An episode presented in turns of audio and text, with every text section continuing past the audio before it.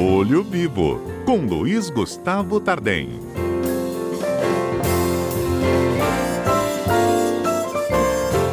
Luiz Gustavo Tardem conosco, bom dia. Bom dia, Patrícia. Bom dia para os ouvintes da Rádio CBN.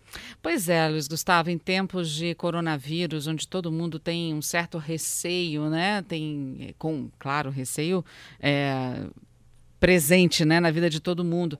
Muita gente às vezes tem medo de andar com motoristas de aplicativo, usar os aplicativos. Os próprios motoristas às vezes acabam com medo de pegar determinados passageiros, né? Quais são os nossos direitos nessas corridas por aplicativos?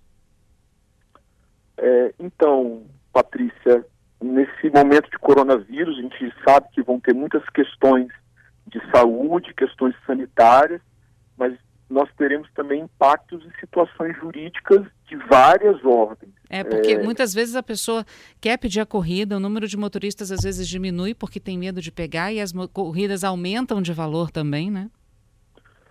Então, em relação à questão das corridas em aplicativo, como diminuiu a quantidade de motoristas disponíveis, o preço automaticamente aumentou. É, esse aumento de preço Patrícia, isso faz parte daquela lei da oferta e da procura. Quanto menos motoristas, automaticamente o preço aumenta. E, de certa maneira, Patrícia, o preço tem que aumentar um pouco é, até para que o prestador de serviço ele também tenha interesse e queira assumir o risco de sair da casa dele para poder transportar as pessoas. É, o que o nosso ordenamento jurídico proíbe é a cobrança de preços abusivos. Então, o preço pode aumentar para encorajar a pessoa a sair de casa, subir o risco de eventualmente ser contaminado e transportar as pessoas, porém, preços abusivos, o Código de Defesa do Consumidor estabelece isso como uma prática comercial proibida. Bem, vem uma pergunta, Gustavo, o que, que seriam os preços comerciais, é, a, a prática, o preço abusivo, essa prática comercial abusiva? Eu acho que todos nós, Patrícia, já experimentamos andar em, em veículos por aplicativo pagando um preço maior do que o normal. A gente pode pegar, por exemplo, aquela é, greve da PM, aquela semana em que ficou a PM ficou a, polícia ficou paralisada e o, e o, preço do aplicativo subiu. Ali a gente tem uma base. Eu mais ou menos sei uma base de quanto é o preço para me deslocar até meu escritório e quanto foi na época da greve da polícia, daquela, daquela semana de paralisação. Uhum. Então, sim, eu tenho um parâmetro. No meu entendimento, tudo que bater aquele valor para cima, eu já considero, no meu entendimento, um preço abusivo. É, abusivo. Uhum. Aí vem a pergunta, ok, mas o que, que eu posso fazer? Se eu chamo o aplicativo, o aplicativo aparece aquele valor e eu não tenho como controlar o, o valor. Bem, se isso estiver acontecendo, o que o nosso ouvinte pode fazer é mandar denúncia pelo site do PROCON, procurar o canal de atendimento do Ministério Público. O Ministério Público tem legitimidade para atuar em prol da, da população, comunicar ao Ministério Público para que ele possa tomar medidas urgentes. A, a justiça está aberta para tutelas urgentes. Ele pode propor ação civil pública, pedir medidas para coibir isso.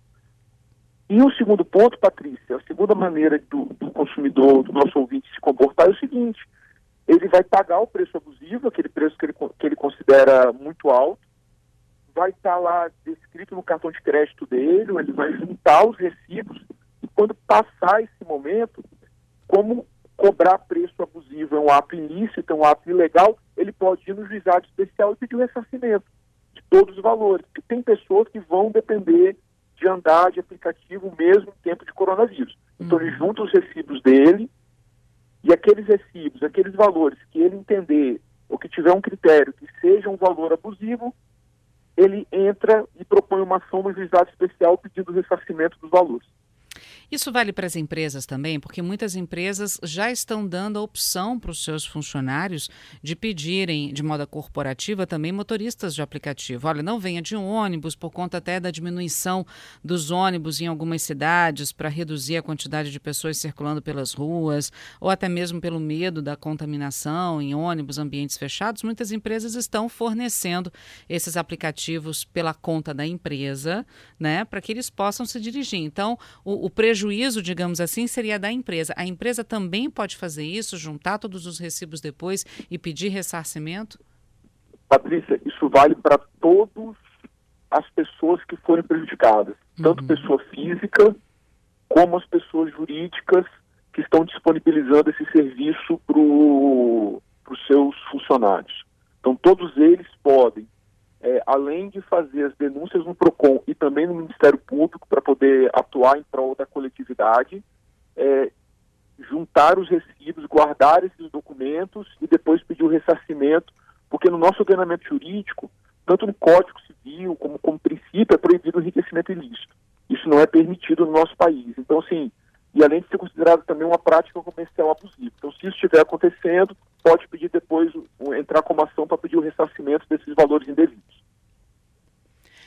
Bom, lembrando também que não é porque está andando com motorista de aplicativo que não vai tomar todos os cuidados, né? De limpar a mão, de andar sempre com álcool em gel dentro da bolsa, não é isso, Luiz Gustavo? Sim, a, a, as precauções devem ser tomadas pelo, pelo motorista, por quem vai ser é, transportado. E também é importante, é, Patrícia, vou fazer aqui um, um, destaque, é, de entender que pela lei da oferta e da procura é normal que o preço suba um pouco. Porque se o preço não subir um pouco, o, o motorista ele não vai se sentir incentivado a sair de dentro da casa dele, pegar o carro e se arriscar na rua.